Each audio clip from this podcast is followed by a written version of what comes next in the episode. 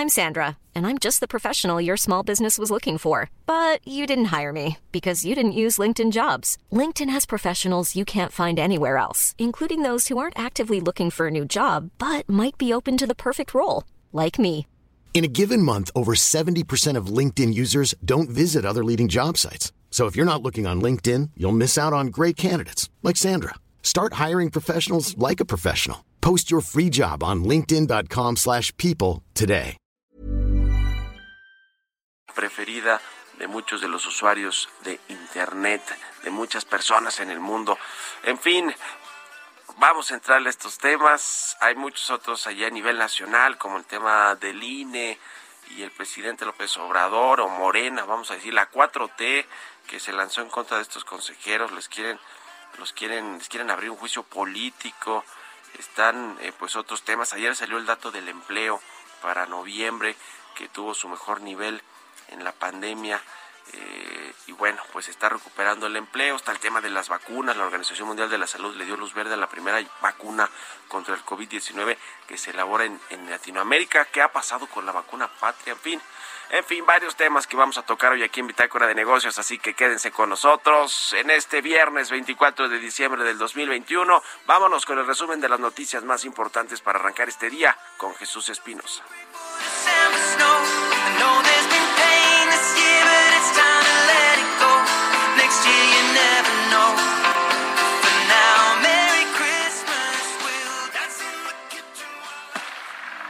Resumen.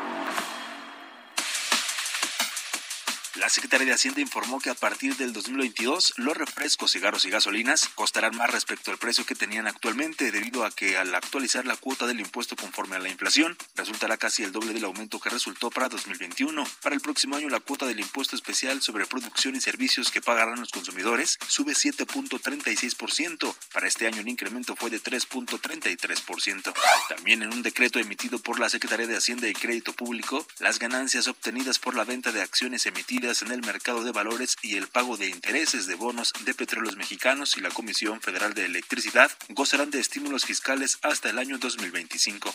En su cuenta de Twitter, Jonathan Heath, subgobernador del Banco de México, advirtió que si bien la inflación general bajó durante la primera quincena de diciembre del presente año, contrario a lo que se esperaba, aún persiste el fondo del problema, lo que consideró no es una buena noticia.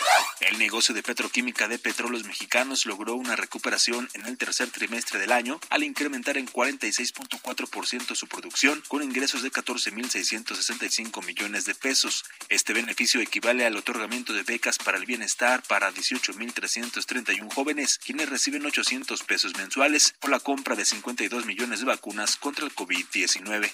Datos del Instituto Nacional de Geografía y Estadística señalaron que la tasa de desocupación laboral se ubicó en 3.7% en noviembre. Esto representa a 2.100.000 mexicanos en esta condición y significa una mejora en el mercado laboral. En noviembre la desocupación registró una disminución de 0.05 puntos porcentuales respecto a octubre previo, aunque el porcentaje de la informalidad ascendió a 55.69% desde 5.58% registrado en el mes anterior. Bitácora de negocios en El Heraldo Radio. El editorial.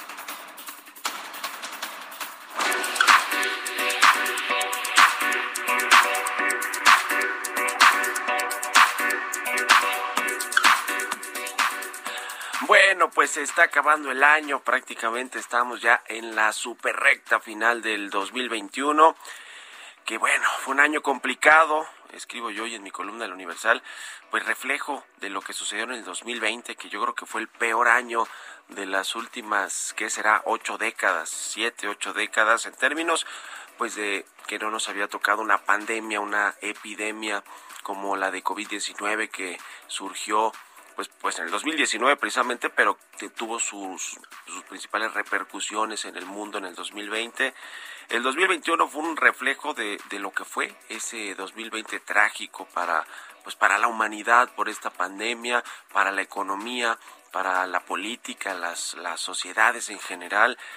Eh, es, ha sido, han sido tiempos difíciles, ciertamente. Las sociedades hoy son muy diferentes a como eran hace dos años. Son más resilientes, eso sí, más resistentes a, a todas las crisis, a, incluso en los temas de salud, pero también pues hay más problemas en el mundo, hay mucha inflación, una una alta inflación que padecemos en México, pero prácticamente en todos los países. Hay más desigualdad, hay más pobreza, hay más conflictos geopolíticos, hay una ruptura de las cadenas de suministro globales, hay populismo, hay nuevas amenazas de virus y nuevas variantes del COVID-19 y de otros virus que ojalá no terminen como el COVID, que pues nos pegó durísimo eh, al mundo. En fin, digamos que frente a todo esto hay que, hay que estar alertas, hay que estar informados y hay que actuar, eh, digamos, pues con, tratando de prever todas estas, estas situaciones y evitar pues en la medida de lo posible que nos afecten. Ahora, en medio de esta vorágine que, que es global, México vive su propia coyuntura de crisis, vamos a, decirlo así.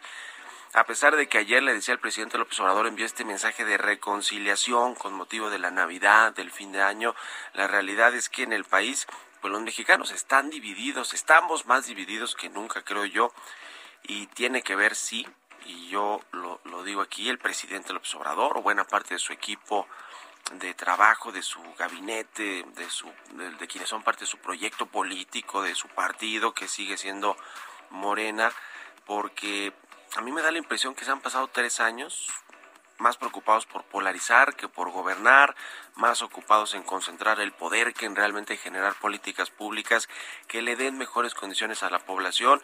Se han enfocado más en excluir a quienes no piensan igual, igual que ellos, que en incluir y cohesionar a un país que pues históricamente ha estado dividido por, por clases sociales y por asuntos políticos. Ojalá que en estos momentos difíciles pues eh, reflexionemos todos, no solo el presidente y su gabinete y los gobernantes y los políticos, todo mundo creo que vale la pena reflexionar sobre lo que han sido estos tres años y sobre todo lo que ha sido el 2021 con estos ecos de, de, de crisis todavía del 2020 en materia económica, política y social. Pero bueno, dicho esto, van rapidísimos cinco predicciones que veo yo en materia económica, política y social. Uno, que la inflación va a seguir afectando pues a los que menos tienen. Eh, quizá el, presupuesto del próximo año no va a alcanzar incluso para financiar los programas sociales del, del presidente López Obrador se va a ajustar seguramente este pronóstico de crecimiento que tiene Hacienda de 4.3% a por lo menos 3, 3.5%, que los analistas lo ven más bien entre 2.5% que va a crecer el, el, el, PIB el próximo año. La segunda, la relación del presidente y de su gobierno con los empresarios y las agrupaciones de la iniciativa privada no creo que van a mejorar. Han sido tres años de, ida de idas y vueltas, de reuniones, de anuncios y la inversión privada sigue estancada no hay apetito de las corporaciones nacionales o extranjeras pues por apostar a México, esa es la realidad, por mucho tiene que ver pues con las políticas erráticas del presidente López Obrador y de, y de su gobierno. La tercera, las reformas constitucionales que anunció el presidente para su segunda mitad de gobierno, la contrarreforma eléctrica, la la reforma electoral y la de la Guardia Nacional yo creo que no van a pasar, que la contrarreforma eléctrica, por ejemplo, se quedará en una renegociación de contratos y las otras dos yo creo que no van a pasar en el Congreso Federal. El cuarto, las elecciones en los seis estados de la República, eso sí van a favorecer a Morena en por lo menos cinco de las seis que se van a votar el próximo año, pero no necesariamente por una buena operación política electoral, porque tenga muy, muy buen reconocimiento el presidente, sino porque pues eh, los gobernadores prácticamente le van a entregar en los estados a Morena. ¿Por qué? Pues quizá por quedar en la impunidad y por muchas otras razones. Y la última, la quinta, va a haber más cambios en el gabinete presidencial, impuestos claves de los poderes de la Unión que van a favorecer al gobierno. Yo creo que van a cambiar los titulares de las secretarías del trabajo, del turismo. Eh, yo creo que regresa Santiago Nito al gabinete y que Yasmín Esquivel va a ser la nueva presidenta de la Suprema Corte de Justicia. Esas son mis cinco predicciones. Escríbanme ustedes qué opinan, arroba Mario Mal y a la cuenta arroba Heraldo de México. Economía y mercados. Roberto Aguilar, ya está aquí en la cabina, al pie del cañón. Mi querido Robert, ¿cómo estás? Buenos días. ¿Qué tal, Mario? Me da mucho gusto saludarte a ti y a todos nuestros amigos. Fíjate que se acaban de dar a conocer dos datos por parte del INEGI. El primero es la actividad económica de México, el IGAE, que se contrajo 0.2% en octubre contra el mes previo, pero cuando medimos este indicador con el mismo periodo pero el año anterior, pues también hay una baja de 0.7%. Otro de los indicadores que se dio a conocer el día de hoy es el tema del intercambio comercial de México y es que México registró un superávit de 463 millones de dólares en la balanza comercial desestacionalizada en noviembre. La balanza no ajustada por estacionalidad registró un déficit de 112 millones de dólares. Y bueno, entrando en materia, Mario, te, te platico que los mercados, las bolsas, pues están siguen con un tono positivo. Eh, y bueno, también eh, el tema es que eh, están apostando que los indicios de que la variante Omicron no va a perturbar de forma significativa el crecimiento económico mundial. El dólar, por su parte, se, dirigía a su peor semana desde septiembre, mientras que otros activos de riesgo, desde el Bitcoin hasta el dólar australiano, mantenían sus ganancias recientes alentados por la menor preocupación respecto a la gravedad, te decía, de la nueva variante. Las bolsas europeas abrían sin cambios el viernes en una actividad, en una jornada festiva y de escaso volumen, ya que los mercados bursátiles de varios países como Alemania, Italia, España, Suiza, Suiza, además de Estados Unidos, van a estar cerrados el día de hoy. Las bolsas de Londres y París tendrán sesiones más cortas. Y bueno, los precios del petróleo te comentaba caían el, hoy en una sesión de volumen limitado por las festividades, rompiendo el repunte de tres días. Los futuros de crudo Brent caían 0.47% hasta 76.49 dólares el barril. Eh, los mercados estadounidenses, te digo, insisto, están cerrados el día de hoy. Esto pues va a bajar de manera muy importante la operatividad en México. Y bueno, también el Ministerio de Comercio de China expresó, expresó, su fuerte insatisfacción y firme oposición a la prohibición estadounidense a las importaciones procedentes de la región de Xinjiang. El ministerio calificó la acción de Estados Unidos como de acoso económico y esto lo informó, informó la agencia estatal de noticias Xinhua.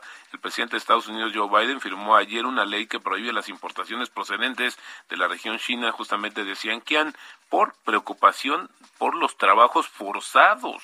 Y bueno, pues China eh, rechaza las acusaciones justamente en la materia. Y luego un recorrido muy rápido de lo que está pasando en Europa. Mario, fíjate, la comunidad de Cataluña obtuvo la aprobación judicial para un toque de queda nocturno el día de ayer, ayer mientras que Madrid se comprometió a distribuir millones de kits de pruebas para enfrentar la variante Omicron que está aumentando los contagios por coronavirus.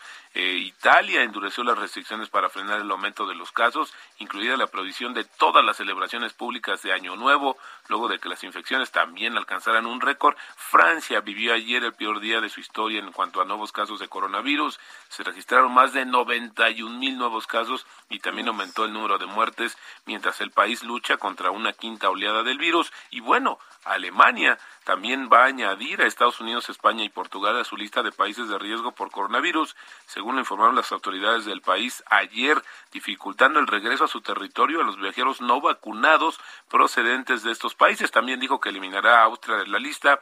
Los cambios van a entrar en vigor a partir de la medianoche de mañana. 91 mil casos de contagios en Francia en un solo día. En un solo día. Qué cosa. Vivió su peor jornada. Y bueno, en Europa se están acrecentando. Ya veíamos España, Italia, Francia también Alemania sufriendo y padeciendo por esta situación de los mayores contagios, que hay que comentar, sí está la variante Omicron, pero no es el causante único de esta situación. Sí, sigue, sigue la pandemia del COVID-19, no se ha logrado contener por completo, por supuesto, en muchos países, sobre todo en Europa, que sí hay mucha gente que no se ha querido vacunar. En fin, vamos a hacer una pausa, la pausa de la media, y regresamos más a platicar aquí con Roberto Aguilar en Bitácora de Negocios. Ya volvemos. Continuamos en un momento con la información más relevante del mundo financiero en Bitácora de Negocios con Mario Maldonado. Regresamos. Estamos de vuelta en Bitácora de Negocios con Mario Maldonado. So kiss me under the mistletoe.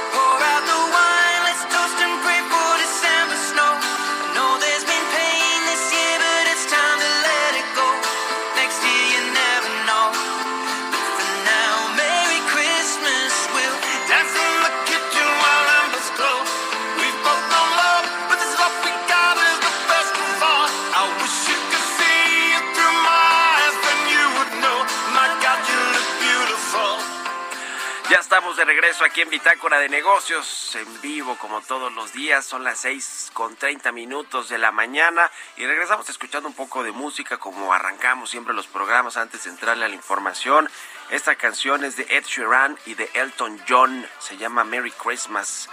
Eh, estuvimos escuchando toda esta semana canciones alusivas a la Navidad, la Nochebuena, que se celebra hoy. Y esta canción, pues está interesante, estos duetos que ha hecho Elton John con distintos cantantes, artistas, sobre todo británicos, que es el caso de Ed Sheeran, que bueno, pues lanzaron esta canción, este villancico original, inédito, porque pues es, es una canción nueva con motivo de Navidad, tiene todos estos tintes de villancico, pero no, no es un, una canción que, que ya ah, se haya conocido, que haya salido antes. La lanzaron el, pasado 3 de diciembre apenas estos dos cantantes británicos, Ed Sheeran y Elton John. Y bueno, pues suena bien, suena bien. No sé si vamos a terminar el programa con esa de aquí, pero, pero bueno, mi querido Robert, ¿qué más? Fíjate que también, Mario, destacado el tema de la lira turca que se encaminaba hoy a cerrar su semana más fuerte en los registros históricos, acumulando un incremento anual o semanal, perdóname, de 44% gracias al apoyo de miles de millones de dólares de intervenciones estatales en el mercado y la promesa justamente del gobierno de que va a cubrir las pérdidas por cambio de divisas de ciertos depósitos.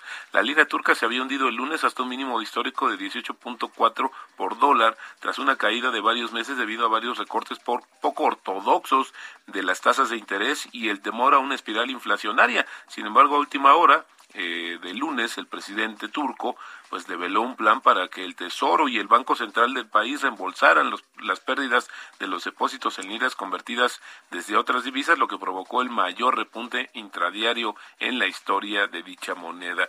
Por acá el tipo de cambio, Mario, cotizando en estos momentos en 20.61, pero antes marcó un máximo de 20.64. Con ello tenemos la apreciación mensual de 3.9% y estaríamos viendo que se encamina a uno de los mejores meses, pero la depreciación anual pues sigue, eh, ahora está en niveles de 3.6%. Pues ahí está mi querido Robert. Eh, ¿Cómo ves? Ya habíamos hablado aquí, de, hablando de, por cierto, del Banco Central allá en Turquía que, vaya que le ha generado muchos problemas a la economía, todo ese asunto. Platicamos ya aquí sobre el tema de Alejandro Díaz de León, mi querido Robert, que se despide, se despidió ya hace unos días con la última junta de gobierno, ¿no? Del, Banco Central, deja de ser gobernador, estuvo ahí casi 30 años, ahorita estamos platicando justo que tú lo entrevistaste ayer ahí para Forbes, este, y que ha dado varias entrevistas y interesante, ¿no? Como que ha eh, finalmente ya este eh, pues funcionario del Banco de México de carrera de más de 30 años como que ya sacó su lado un poquito más desenvuelto, no más desenfadado. En el buen sentido no deja de ser un funcionario muy serio, ¿no? O, ahora va a ser un exfuncionario del Banco de México muy serio, pero eh, pues no sé si vengan mejores tiempos para el Banco Central o no, porque y eso y eso lo quiero poner sobre la mesa, Robert, pues hay ya cuatro de los cinco, o más bien los cinco, ya no son de carrera del Banco de México, ¿verdad? los cinco integrantes de la Junta. Sí, fíjate que eso es muy interesante y efectivamente, como decía, está en la gira del adiós el gobernador. del adiós y de la nostalgia. Exactamente, el gobernador del Banco de México, que bueno, pues ha dejado una onda. Güey, hay que recordar que él recibió un reconocimiento internacional al banquero central del año, cuando estaba en discusión en México el tema de la autonomía. Creo que eso también es importante considerarlo y es una carta de presentación que tiene muy fuerte. Cualquier universidad más prestigiada del mundo, por supuesto que se pelearía por tenerla en sus aulas. Él ha, ejercido también esta parte eh, en algún momento en el ITAM, pero bueno, pues ahora a ver lo que pasa con su futuro. Pero yo lo que creo es que se ha mejorado mucho la información disponible que se tiene de las decisiones de política monetaria. Y esto también ha ayudado a que los formadores de mercado, a que las expectativas eh, se vayan mejorando. Sin embargo, creo que sí le hace falta más. Y ahora el reto creo que de la Junta de Gobierno con esta falta de una trayectoria sobre el Banco Central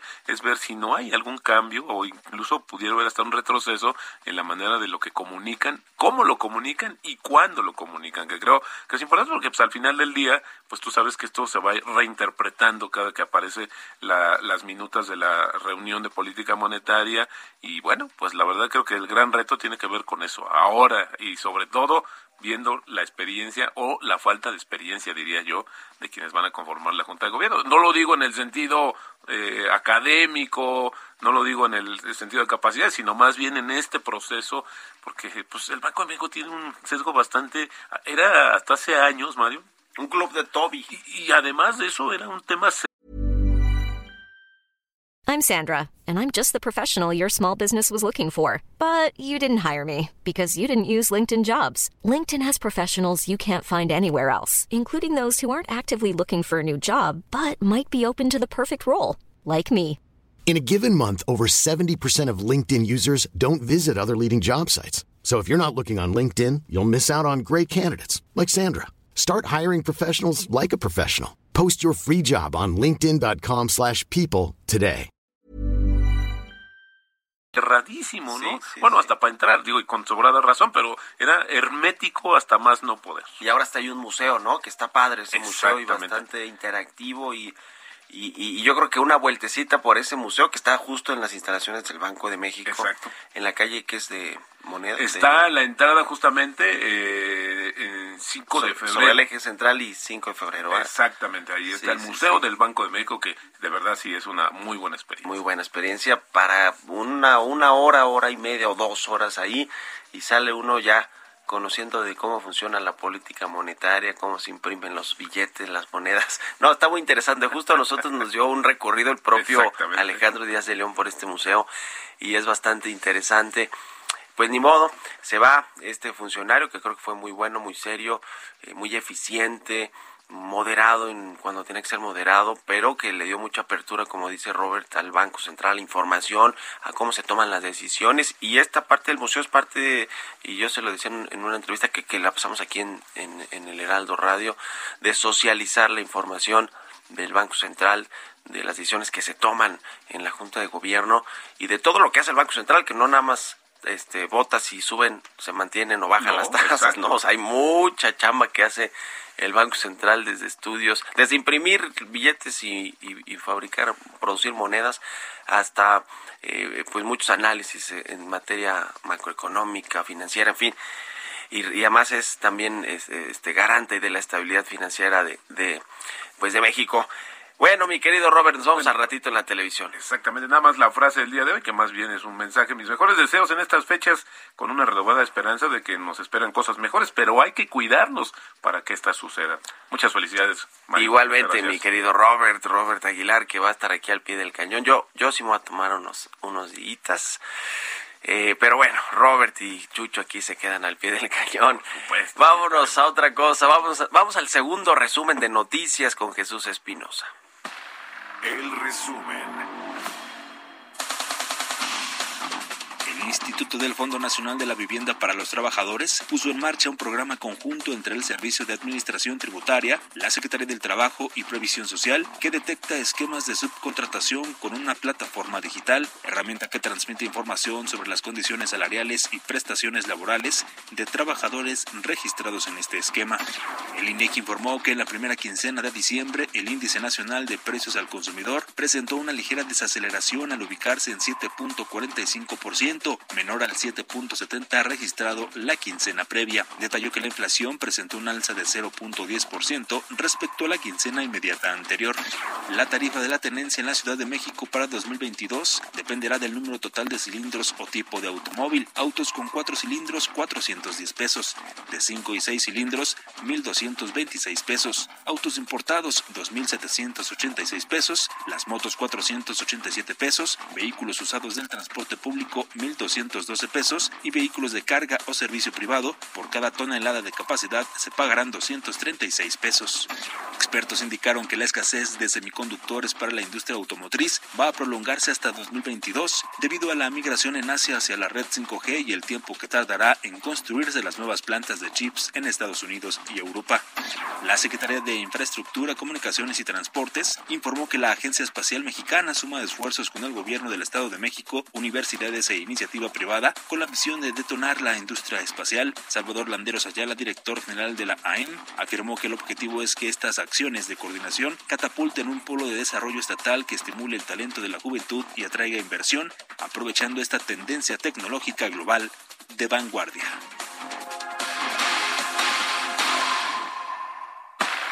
Entrevista.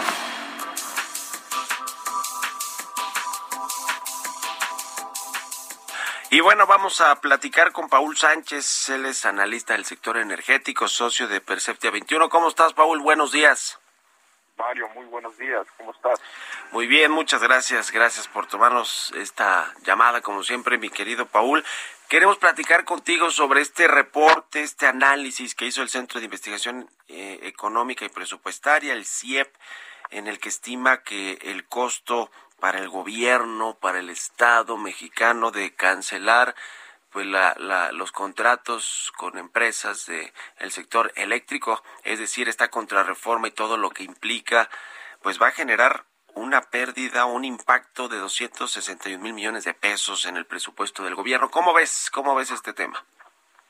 Pues Mario, se, ve complicado, es, es, un monto importante, eh, ya lo señalaba el mismo centro de investigación, es el, casi el 1% del PIB eh, en el aumento y básicamente lo que está hablando es eh, que se triplicaría el, el, monto del subsidio eléctrico que está pagando actualmente el gobierno federal. Recordemos que en sí no es como tal un subsidio, es decir, un, dinero que entra eh, por cada kilowatt que tú, yo o, algún ciudadano consume, sino más bien lo que hace es como una especie de cobertura cubre la insuficiencia tarifaria. Esto significa que CFE puede seguir incrementando sus costos y por lo tanto el subsidio tendrá que seguir creciendo porque se está cubriendo todo aquello que CFE no alcanza a percibir. Y esto es lo que está tratando de decir el CIEP. Al momento de, tú meter este generación, digamos, más cara, eh, vas, a vas a generar un efecto eh, pues que requerirá no solo pagar más a las CFE, sino también vas a tener que pagarle a las empresas y te vas a incrementar los costos por defensa, arbitraje y además pues pérdidas no, no, no esperadas. Entonces no es un escenario nada halagador eh, el que estamos viendo va a pasar la reforma eléctrica porque, bueno, hemos hablado mucho de todo este tema y además ya hay una iniciativa en firme que mandó el presidente López Obrador a la Cámara de Diputados. Eh, se quedó un poquito ahí en la congeladora, en stand-by, la, la quisieron en algún momento sacar los diputados de Morena y sus partidos aliados pues antes de que de que finalizara este 2021 se, se antojaba pues prácticamente imposible y fue imposible. El próximo año yo creo que va a ser quizá de algún de los temas que van a, retomarse pronto, ¿no? En el 2022 con estos parlamentos abiertos, eh, todos los expertos e involucrados en este sector van a estar ahí supuestamente pues aportando información para tomar las mejores decisiones, para que los legisladores tomen las mejores decisiones. ¿Tú crees que va a pasar o no? Yo dije hace rato en mis predicciones que creía que no iba a pasar y que se quedaría pues como una renegociación de contratos como sucedió con el asunto de los gasoductos y con otros temas. ¿Cómo la ves tú, Paul? Pues mira, yo también creo que es por ahí, que, hay una presión eh, del gobierno federal por renegociar y, están jugando con una narrativa muy fuerte, muy sólida, eh, es decirle a la gente hay un villano y el villano es la iniciativa privada. Por ejemplo, te doy un ejemplo muy claro, ¿no? Se ha hablado mucho de los autoabastos y que son un problema para las, para la CFE y todo esto, cuando realmente los autoabastos representan tan solo el, el, el 2% de los usuarios del país o representan el 7% de la energía generada. Entonces, realmente que sea el problema, el problema no lo es. Claro, se tendrá que resolver en algún momento y claro que están tratando de buscar cómo generar condiciones efectivas para resolver esto. O por ejemplo, los productores independientes se habla que tienen contratos leoninos cuando realmente podemos hablar que son los contratos de los contratos que más han favorecido a la CFE, con excepción de un par que digamos se podrían revisar, ¿no? Que son los eólicos y que han tenido bastante crítica por la CFE diciendo que pues son muy caros por los precios actuales, considerando que y digo considerando que se han caído los precios de la tecnología desde hace 10 años, pues hace sentido eh, tratar de jugar, hace sentido decirlo, pero digamos que son verdades a medias, ¿no? Y, con esto está un, es una tendencia a encontrar los puntos de narrativa para que la gente diga, es cierto, hay un villano, hay algo que me está generando más cobro y por eso tenemos que concentrarnos en esto. La verdad es que yo preferiría una reforma que se concentrara en cómo generar y cómo dotarle a CFE de eficiencias para realmente bajar los costos y mejorar las condiciones de, de precios y disminuir los subsidios. Ahora bien, va a pasar la reforma, no creo que pasen sus términos. Desafortunadamente el gobierno federal no tiene los números ahorita en las cámaras. Sin embargo, pues esto puede llevarte a negociaciones, negociaciones dentro de la reforma o incluso negociaciones en otros frentes, ¿no? O sea, y creo que ahí es donde los partidos están tratando de encontrar a quién va a negociar los mejores términos con Morena y esa es la parte preocupante, ¿no? Que si pasa la reforma puede ser porque se negocie con las fuerzas políticas actuales. De tema, una última pregunta, mi querido Paul, en dos minutitos. Eh, este, este tema de Deer Park, de la refinería, que finalmente se va a adquirir ya el 100%, el 50% que no tenía Pemex, la va a operar esta, esta, esta empresa ya a partir de enero. Eh, ¿cómo, ves el asunto? Y te pregunto así directamente, si fue, eh, digamos, dentro de todo el costo que, le, que, que, que, va a generarle al gobierno mexicano pagar todo este dinero para quedarse con esta refinería y asumir deuda, en fin, en, fin eh, en materia de refinación, si le conviene a México pues dejar de depender un poquito más de, de la importación de combustibles de Estados Unidos, ¿no? Pues mira, no, no es, eh, no creo que podamos juzgar ahorita eh, si fue una mala o buena decisión. O sea, tienes ahí voces encontradas, unos que te dicen que pues el dinero del Estado se puede utilizar en mejores eh, opciones y por otro lado, pues otra que es, oye, estamos dependiendo mucho de la importación, pues qué bueno tener una planta allá, ¿no? Incluso algunas voces que en algún momento defendimos la internacionalización de Pemex. Eh, yo creo que lo importante es que Pemex no se, con, perdón, de Deer Park no se convierta en otra refinería de Pemex. ¿A qué me refiero con eso? Pues que no, no la tengamos llena de personal, que no empecemos a saturarla de plazas, que no tengamos allá eh, los laxos controles que hemos tenido acá ambientales y de seguridad industrial y que eso conlleve pues a tener problemas y problemas y problemas y en el largo plazo pues como te digo se convierta en otra de las refinerías del Sistema Nacional de Refinación. Si sigue operando en sus términos y, y, Pemex digamos puede demostrar ser un buen gestor de sus recursos internacionales yo creo que podría ser una buena opción digamos una una una eh, una estrategia pues que genere recursos, ¿no? Si no, si te convierte nada más en, persecución de rentas y, y favorece siempre a, a, las rentas de corto plazo y a los y a los salarios y a los y al personal, pues vamos a tener los mismos problemas que siempre hemos tenido, ¿no? Y ese es el problema, que el Estado siempre se considera que es, un mal administrador. Vamos a ver si en este caso lo puede, no puede no ser un mal administrador. Ya lo estaremos viendo. Muchas gracias, mi querido Paul, y te aprovecho para desearte que la pases muy bien en este fin de año. Un abrazo. Un abrazo, Mario. Feliz Navidad a todo el equipo y a ti. Igualmente, es Paul Sánchez, analista del sector energético. 6 con 48, vamos con las historias empresariales. Historias empresariales. ¿Qué pasa con el turismo y estas eh, temporadas de Navidad donde la gente viaja? ¿Se va a recuperar o no? Nos platica Giovanna Torres.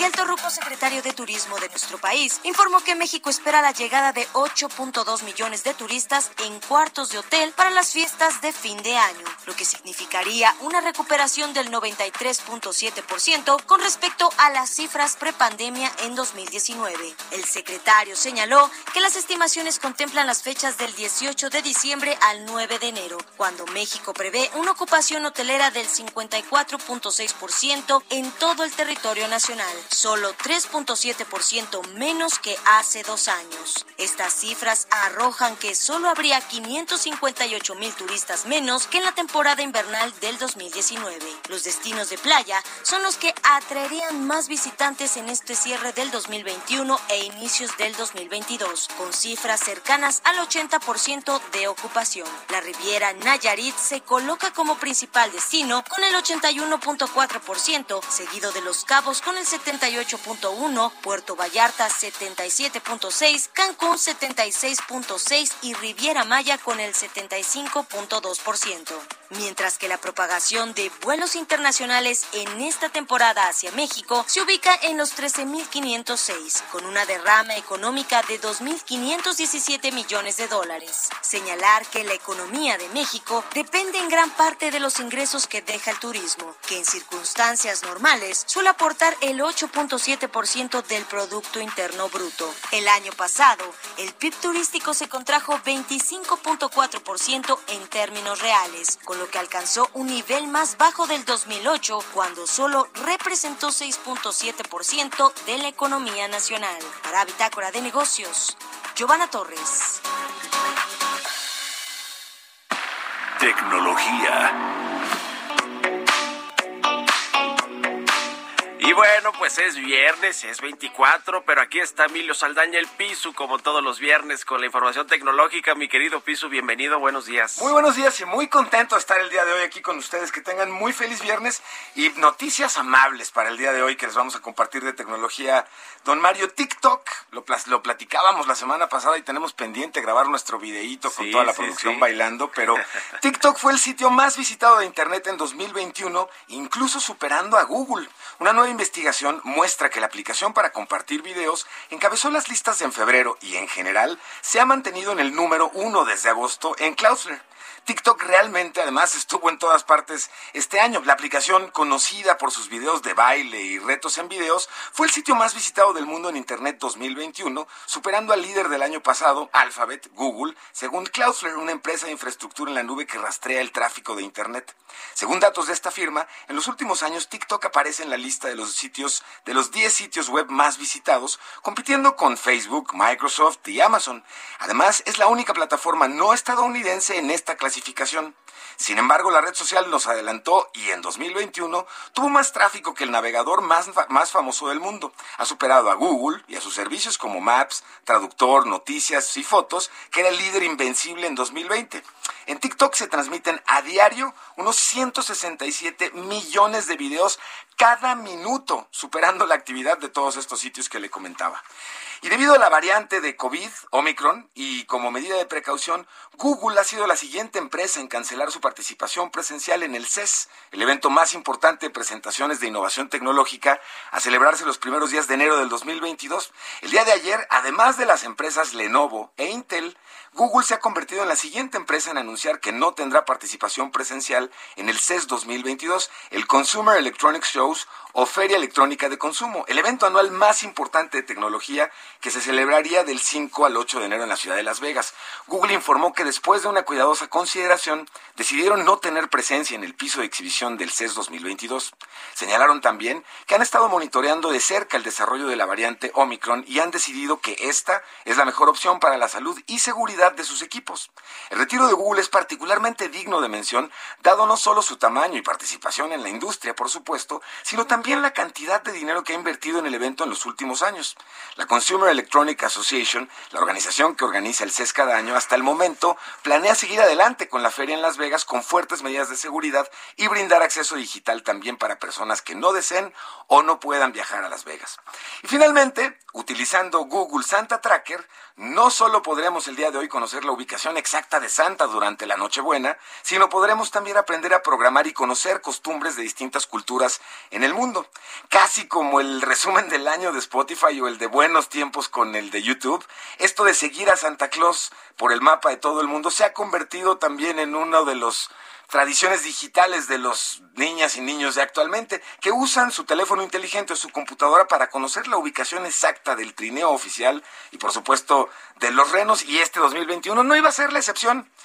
Así que les recomiendo visiten Google Santa Tracker, incluso buscando en Google, si le dicen dónde está Santa, los va a llevar a este sitio. Lo recomendable, Mario, es que el sitio, además de presentarnos culturas de distintos países del mundo acerca de cómo celebran la Navidad, nos va dando un track tiempo real de en dónde se encuentra Santa en ese momento, pero además con juegos que enseñan a niñas y niños a programar y a utilizar mejor la tecnología. Ahí lo relevante. ¿eh? Y en una de esas, pues recupera el lugar número uno de, visitas.